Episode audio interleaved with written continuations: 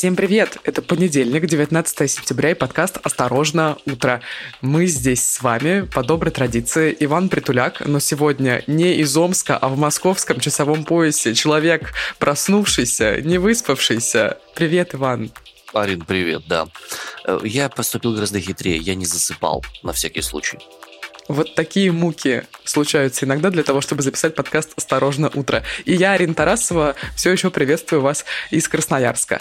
Сегодня выпуск будет, э, можно сказать, отчасти обзорный. Посмотрим на внешнюю политику, что там происходит за границами Российской Федерации, у наших соседей, ну и, конечно, поговорим о наших российских новостях. В Курской области случилась сильная гроза со смерчем. Там повреждены десятки домов. Херсонские паблики и пророссийские оперативные службы сообщают о стрельбе в городе. Что происходит между Кыргызстаном и Таджикистаном? Там обострился давний территориальный конфликт и о развитии событий в Армении и Азербайджане также сегодня расскажем. Накануне в Курской области случилась гроза со смерчем, и там в результате повреждены десятки домов. В Львове и Курске шквальный ветер сорвал крыши зданий, есть повреждения линии электропередач, на дорогах повалены деревья. 87 населенных пунктов остались без электричества в Курской области, об этом сообщают региональные власти. А что касается количества погибших в результате урагана, в Курской области оно достигло двух человек. Администрация региона сообщила о том, что один из погибших это студент Курского автотехнического колледжа. О э, его гибели стало известно ну вот, буквально ночью. Он стал первым погибшим, о котором появилась информация. По факту гибели студента Следственный комитет проводит проверку. По информации следователей, в ходе урагана фрагментом дерева было повреждено окно, стекло которого попало в область живота парню, который вот 2004 года, получается, сколько ему было лет? 18 лет. В результате этого происшествия он получил телесные повреждения, от которых скончался на месте. Вот такие крайне трагические новости с западной границы нашей страны, из Курской области. Будем очень надеяться, что погода придет в норму и все там нормализуется. Вот ты знаешь, о чем я подумала, когда эту новость прочитала? Зачем конфликтовать между собой людям, когда и так происходит происшествие на планете Земля, из-за которых ну вот, есть риск погибнуть? По поводу погоды, к сожалению, сейчас обрадовать никого не получится, потому что в тех местах, где я сейчас нахожусь, я нахожусь на юге нашей страны. Э, ветер с моря дул неоднократно, буквально там пара дней была теплая погода, жаркая, но сейчас обещают дождь, грозу, смерчи, формирование мини-ураганов и всякие прочие замечательные события, которые характерны вот для переходных периодов. Ну, хорошо, хоть с гор еще потоков не обещают, хотя тоже где-то в отдельных местных СМИ пишут о том, что, ну, может, с гор что-нибудь еще польется. Господа, ну что же, э, хотелось бы сказать, на Западном фронте без перемен, но, во-первых, мы не можем говорить по поводу фронта ничего, во-вторых, фронт не западный, э, смотря с какой стороны смотреть. Э, ситуации странные происходят, конечно. А вот, допустим, в Херсоне недавно, буквально на выходных, херсонские паблики и пророссийские оперативные службы сказали о том, что стреляют. И есть аудио и видео, и звучит это примерно вот так.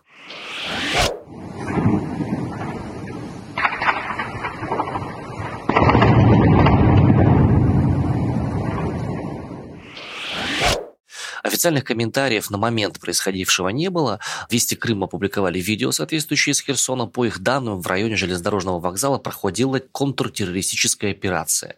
И, соответственно, всякие разные паблики, местные и не местные, сообщают о том, что вот там стреляют сейчас. В итоге под контролем Российской Федерации власти Херсонской области сообщили о том, что ликвидирована была группа вооруженных лиц в Херсоне российскими силовиками. Начали они стрельбу, их оперативно нейтрализовали, и никто из мирных жителей не пострадал. Ну, в настоящий момент уже там в воскресенье стрельба была завершена и закончена.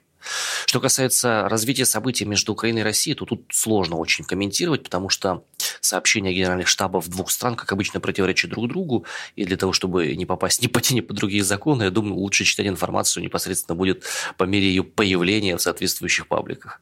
Есть новости также касательно того, как отражается конфликт между Россией и Украиной а, непосредственно на некоторых регионах России. Так, школьников приграничной зоны Белгородской области переведут на дистанционку. Из-за обстрелов ВСУ школы в приграничных районах Белгородской области с 19 сентября с сегодняшнего дня перейдут на дистанционный режим обучения. Об этом сообщил губернатор региона Вячеслав Гладков в своем телеграм-канале. В конце августа аналогичное решение принял глава Курской области Роман Старовойт. И действительно, 22 августа губернатор Старовойт сообщил, что в 13 школах Курской области, которые находятся в 10-километровой зоне от границы с Украиной, введут дистанционный формат обучения из-за действия желтого уровня террористической опасности. А детские сады и в Курской, и в Белгородской областях теперь работают в режиме свободного посещения, и там есть а, дежурные группы. Ну что ж, господа, следующая история, которую хотелось бы рассказать, а, как-то так получается, выпуск у нас посвящен во многом территориальным конфликтам. Вот за последнюю неделю у нас два вспыхнуло, и давайте сейчас разбираться, чего происходит у нас между Кыргызстаном и Таджикистаном. Арин, тебе слово. Ой, эта история тянется еще с прошлого века, очень похожа на конфликт между Арменией и Азербайджаном, то, что сейчас происходит на границе Кыргызстана и Таджикистана. Есть определенная область, можно сказать, юго-западная, на территории Кыргызстана, где есть э, своеобразные территориальные споры непосредственно с Таджикистаном. Кыргызстан, в свою очередь, граничит с Узбекистаном, такая достаточно протяженная граница у этой страны с Таджикистаном. И есть на юго-западе страны Баткенская область. Это самый отдаленный регион Кыргызстана. И на территории области находятся семь анклавов, то есть территорий одного государства, окруженных другим. Ну и непосредственно на территории Таджикистана, на территории вот этой Баткенской области области тоже присутствуют. Начало вооруженного конфликта произошло вблизи одного из вот этих анклавов под названием Варуха. Там проживает 35 тысяч граждан Таджикистана. Все села, которые расположены в этом районе, окружены кыргызскими населенными пунктами и посевными полями. И из-за неописанных участков э, возле Варухи часто вспыхивают конфликты между местным населением и пограничниками. Один из таких камней преткновения на этом участке – это дорога, которая соединяет основную территорию Таджикистана и Варух. По ранним советским картам, например, 20-30-х годов, там территория распределена в пользу Таджикистана. Ну, непосредственно эта дорога относилась к территории Таджикской ССР. А по более поздним картам, например, 60-х, 80-х годов, эта территория уже является территорией Киргизской СССР. Ну и как мы все с вами понимаем, две разные территории пользуются двумя разными картами. Так Таджикистан в своей позиции опирается на карты вот 1924-1939 годов, а Кыргызстан на карты 1958-59 и 89 годов, потому что там территория эта уже принадлежит Киргизской СССР. Не могут никак эти две страны урегулировать свои территориальные споры, поэтому на прошлой неделе там вновь вспыхнул вооруженный конфликт. Был он там весной 2021 года в результате погибло около 50 человек, еще более 200 пострадали, и сейчас вот вновь обострился этот вопрос. Сейчас Кыргызстан и Таджикистан довольно сильно экономически зависимы от России. Это их крупнейший торговый партнер, страна, где работают миллион кыргызских и миллион таджикских мигрантов, по информации русской службы BBC. И экономики как Кыргызстана, так и Таджикистана сильно зависимы от денежных переводов мигрантов. На них приходится почти 30% объема ВВП двух стран. Ты можешь себе представить? 30% объема ВВП обоих стран приходится на те деньги, которые мигранты из России присылают в эти страны. Ну да, это страшно, конечно. Еще засада заключается в том, что с наступлением ковидных времен и с наступлением специальной военной операции количество мигрантов в этих странах постепенно сокращается. То есть они из Российской Федерации уезжают, они едут на заработки в другие страны, типа Турции, типа там Сирии какой-нибудь. Ну, про Сирию это я сейчас не уверен. Но то, что экспорт рабочей силы перешел постепенно в другие направления, это безусловный факт. Вот что говорит таджикский эксперт Абдугани Мамадазимов. И у Таджикистана, и у Кыргызстана есть опыт удачного разрешения приграничных споров с другими странами, что демонстрирует, что при наличии политической власти непосредственно управляющие страной люди смогут за столом переговоров завершить процесс демаркации и делимитации спорных километров. И это в интересах обоих государств, говорит таджикский эксперт. Его цитату приводит русская служба BBC. Вообще, на самом деле, достаточно интересным является то, что у приграничных с Россией территорий сейчас вспыхивают вооруженные конфликты. Вот Кыргызстан, Таджикистан, дальше поговорим про Армению, Азербайджан потому что можно посмотреть на это как на такую цепную реакцию, вроде как Россия с Украиной выясняют отношения, значит, и нам наши территориальные споры вроде как можно попробовать снова разрешить, и, к сожалению, абсолютно негуманными методами, а вот э, военными столкновениями, которые, разумеется, за собой тянут смерти людей и то, что там возникают инвалиды и все прочие люди. С другой стороны, есть еще альтернативная точка зрения на эти события. Некоторые эксперты утверждают, что подобного рода разгорание этих самых тляющих точек связано во многом с тем, что Российская Федерация как будто постепенно перестает иметь воздействие на свои страны-сателлиты, и из-за этого они пытаются разработать и разобраться своими собственными силами с теми конфликтами, которые у них уже длительное время были, скажем так, под сукном из-за того, что Россия очень четко диктовала свои условия в этом конкретном регионе. Опять же, очевидно, что всю правду мы по этому поводу, к сожалению, узнать не можем. А есть еще одна теория. Еще одна какая, да. Есть еще одна теория. Через оптику этой теории смотрят на все происходящее вот в приграничных с Россией территориях. Это попытки России отвлечь внимание от событий в Украине. Таким образом. Интересно, каким образом и чье внимание? В первую же очередь, мне кажется, российское внимание отвлекается на эти конфликты. Ну и, конечно, тут нужно отметить, я почему-то делаю это в конце, но важно это сделать, что Кыргызстан обвиняет в нападении Таджикистан. Таджикистан говорит, что Кыргызстан эскалирует конфликт. Спикер Палаты представителей Конгресса США Нэнси Пелоси прибыла в Армению. 17 сентября она прилетела на переговоры с главой Национального собрания страны Аленом Симоняном и пообещала, что Вашингтон окажет необходимую Еревану помощь. Она осудила незаконные атаки, это ее цитата, незаконные смертоносные атаки Азербайджана на приграничную территорию Армении, при том, что, напомню, официальное правительство двух стран обвиняет противоположную сторону в соответствующих актах агрессии в отношении своих территорий. Что интересного здесь происходит? Обострение конфликтов между двумя странами, напомним, произошло у нас в ночь на 13 сентября.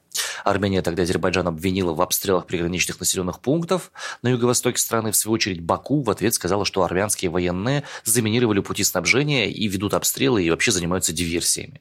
В результате, по последним данным, Армения сообщила о 135 погибших, а Азербайджан о 79. Ереван обратился за помощью к России и ОДКБ – и причем в ОДКБ заявили, что отправят в Армению миссию, но не рассматривают возможность отправки в регион военнослужащих. И это очень странно. Но это еще новости прошлой недели. Безусловно, но как бы мы, чтобы в ширину это можно было посмотреть. Во время саммита Шанхайской организации сотрудничества в Узбекистане Ильхам Алиев, президент Азербайджана, поблагодарил Владимира Путина за оперативное реагирование на обострение, эскалацию в зоне армяно-азербайджанской границы. Путин позже сообщил, что конфликт удалось локализовать прежде всего под влиянием России. В свою очередь, Нэнси Пелоси, прибывшая 17 сентября, сказала, что основная заслуга в урегулировании существующего конфликта между Арменией и Азербайджаном – это роль США, соответственно. Ален Симонян, соответственно, сообщил, что ваш визит в Армению проходит в сложнейший для нашей страны период, и в этом аспекте он весьма ценен. И указал, что хрупкое соглашение о прекращении огня было достигнуто при помощи и при посредничестве США соответственно.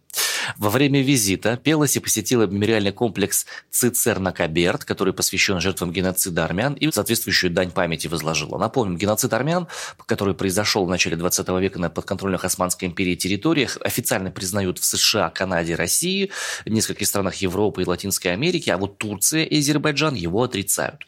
Геноцид армян была одна из точек э, противоречия во время, скажем, руссийско-турецких отношений, и развитие их периодически всплывало, как одна из карт, про которую необходимо было проговаривать, ну, чтобы отношения пришли на какой-то новый уровень.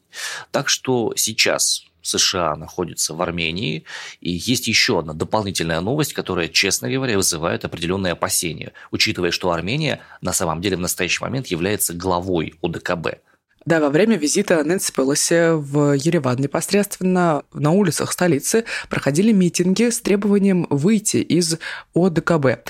И вот как это комментирует э, председатель представительства Европейской партии Армении – по его словам, Россия и Турция подписали антиармянский договор, результатом которого стала потеря Нагорного Карабаха. Далее цитата. «Если мы выйдем из ОДКБ и ЕАС, присоединимся к НАТО и Евросоюзу, то мы вернем наши земли». Конец цитаты.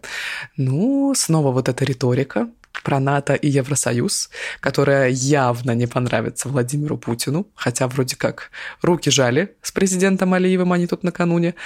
Ну, не знаю. Ну, говорят, кстати, некоторые эксперты, что действительно Армении нужно было, как и Грузии, смотреть в сторону Евросоюза и дружить с европейскими странами, чтобы там были какие-то гарантии безопасности и всего прочего, но сложно мне согласиться, честно говоря, с этим мнением, потому что были бы вообще эти гарантии безопасности или нет, или были бы просто флаги Евросоюза Союза, как э, на улицах грузинских городов, и все. Когда Грузия даже не является кандидаткой на вступление в Евросоюз уже столько лет.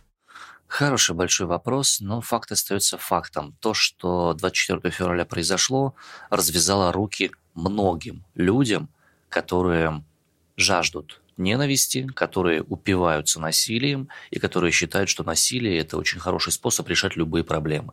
А это влечет за собой, как мы прекрасно понимаем, смерть, это влечет за собой тяжелые травмы тех, кто вернулся с такого рода действий, причем как физические, так и психические.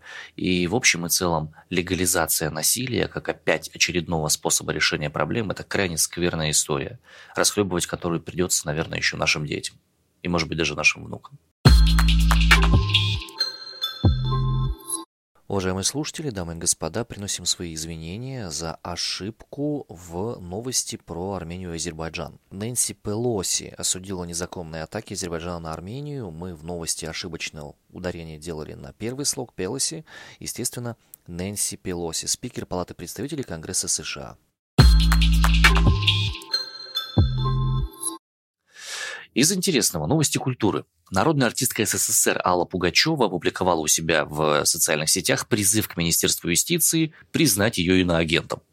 Официально. Дело в том, что в минувшую пятницу в списке физлиц иноагентов оказался ее муж Максим Галкин. Далее цитата.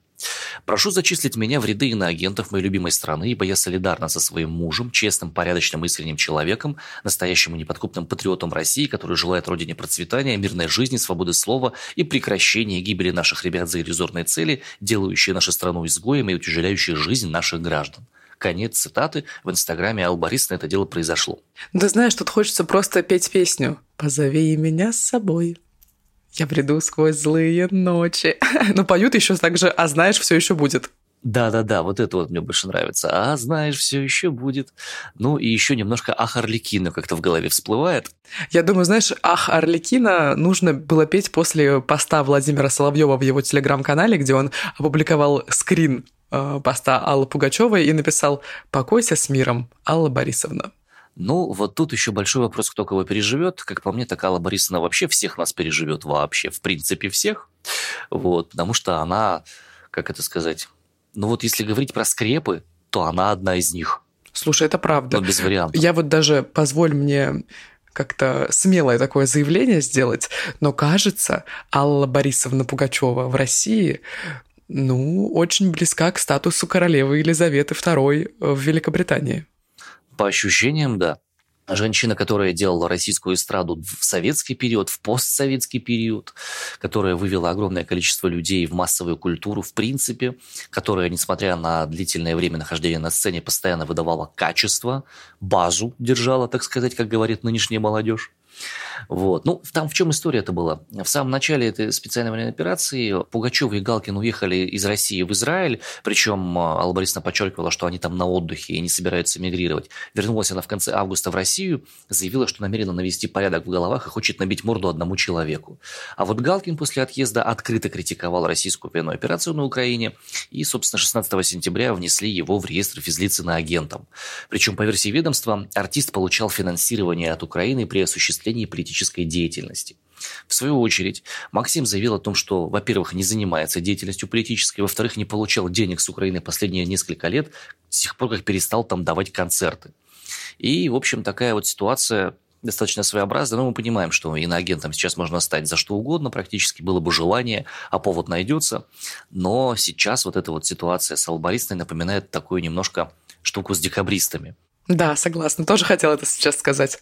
Ну, нам просто в Сибири более понятно, скажем, аналогии с декабристами, потому что у нас тут в каждом городе они сидели, и там женам их памятники находятся и так далее.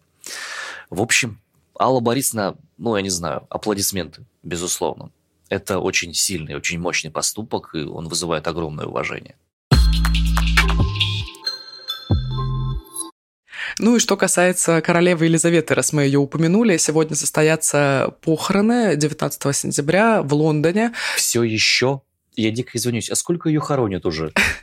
Вот тоже я хотела сказать вот эту злую, знаешь, колкую фразу, что хоронят, хоронят королеву, и вот сегодня, наконец, похоронят. И влияние на жизнь города случится достаточно такое, знаешь, осязаемое, потому что более 100 рейсов в лондонском аэропорту Хитроу отменят сегодня, чтобы шум от самолетов не мешал похоронам королевы Великобритании Елизаветы II. Об этом сообщает телеканал Sky News. Вот представляешь, купил ты билет на 19 сентября полгода назад, и у тебя там какой-нибудь суперсложный рейс с кучей пересадок, там, потому что ты летишь на край земли э, в путешествие, которое ты давно запланировал. И тут умирает королева Елизавета II, и твой билетик, ну, не сгорает, но переносит и ты стопудово это запомнишь, почему это дело перенесли. Вот стопудово, прям действительно в памяти останется событие. Ты знаешь, мне еще кажется, что люди, которые стояли в многочасовой очереди, чтобы попрощаться с королевой, тоже запомнят этот день не только из-за того, что они прощались с королевой, а потому что вместе с ними в очереди стоял Дэвид Бекхэм. И стоял он в ней то ли 12, то ли 14 часов, всю ночь не отказывал никому в просьбе сфотографироваться и в итоге отстоял свою очередь, попрощался с королевой. Я вот читала эту новость и думала, ну какой же истинный британец, истинный интеллигент. Это тоже скрепы. Гражданин своей страны и поклонник королевы Елизаветы II. Скрепы могут выглядеть и вот так. Господа, завершается наш выпуск. Э, тысячу извинений за немножко странное звуковое качество. Я тут на перекладных едва ли не в аэропорту пишусь. Но, тем не менее, новости за выходные произошли всякие разные. Странно, странно, что происходит именно сейчас, именно такое, как будто бы основные движения должны были в России по традиции происходить в августе, но, судя по всему, с задержкой какая-то движуха начинается вокруг. Почему в августе? Потому что ну, основные эмоциональные потрясения обычно в августе у нас происходили, начиная от дефолтов, заканчивая всякими разными там, подводными лодками и так далее. Надеюсь, что неделя будет хорошей. Желаю вам счастья, всяческого разнообразного. Ну и хочется напомнить о том, что уже годик нашему подкасту вот-вот в субботу исполнился. В субботу исполнился год нашему продакшену, а завтра, 20 сентября, исполнится год нашему подкасту, потому что ровно год назад, получается, 20 сентября 2021 года вышел первый эпизод подкаста «Осторожно, утро!» Если вы с нами с тех пор, если вы слушали первый выпуск и слушаете сегодняшний, пожалуйста, срочно расскажите нам об этом. Да, у меня эти события слились в один большой праздник в целых четыре дня. Это было прикольно. Кстати, наши воспоминания по этому поводу обязательно смотрите в социальных сетях «Осторожно, подкасты», потому что мы их с Ариной туда набросаем. На этом у нас на сегодня все. Целуем, обнимаем. Всем пока. Пока.